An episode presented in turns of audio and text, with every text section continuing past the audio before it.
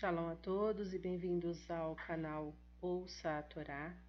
Hoje vamos ler a terceira aliada para Shá Kitavu. Essa aliá vai do versículo 16 do capítulo 26 de Devarim até o versículo 19. Antes vamos abrahar. Para o Ratá Adonai, Eloheinu Meler Haolam, Asher Barabanu Mikol Ramin, Venatan Lanuit Torator, Ratá Adonai, Noten Hatorá. Amém. Bendito sejas tu, Adonai, nosso Elohim, Rei do Universo, que nos escolheste dentre todos os povos e nos deste a tua Torá. Bendito sejas tu, Adonai, que outorgas a Torá. Amém. Hoje Adonai, seu Elohim, ordena a vocês que obedeçam a estas leis e regras.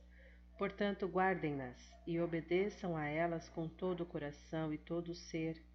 Hoje vocês declaram que Adonai é seu Elohim e que seguirão os caminhos dele, guardarão suas leis, mitzvot e regras, e farão o que ele disser.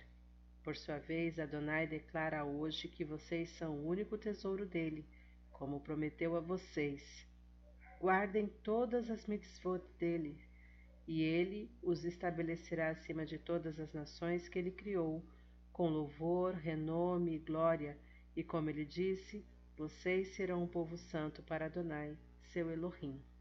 Amém. Vamos abrahar posterior.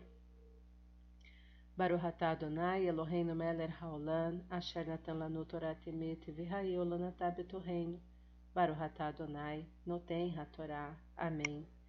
Bendito sejas tu, Adonai, nosso Elohim, Rei do Universo, que nos deste a Torá da verdade e com ela a vida eterna plantaste em nós. Vamos ao comentário referente ao versículo 19 desta, desta paraxá, desta aliá. E para te exaltar sobre todas as nações que ele fez. Israel deve servir, deve servir de apóstolo para o ensinamento, divulgação e conhecimento de Elohim, e deve reforçar este ensinamento pela sua própria conduta, tanto na felicidade como na infelicidade.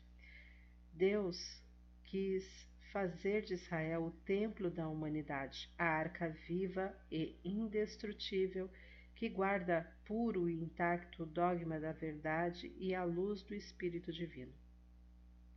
Quando é necessário, ele pede o sacrifício do sangue de Israel para regar a humanidade com o mais precioso orvalho do céu e para oferecer as mais puras dádivas de elevação que há sobre a terra.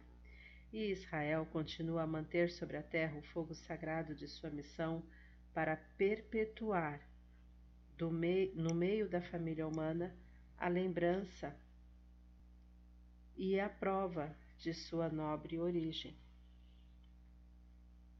Amém. Shalom a todos.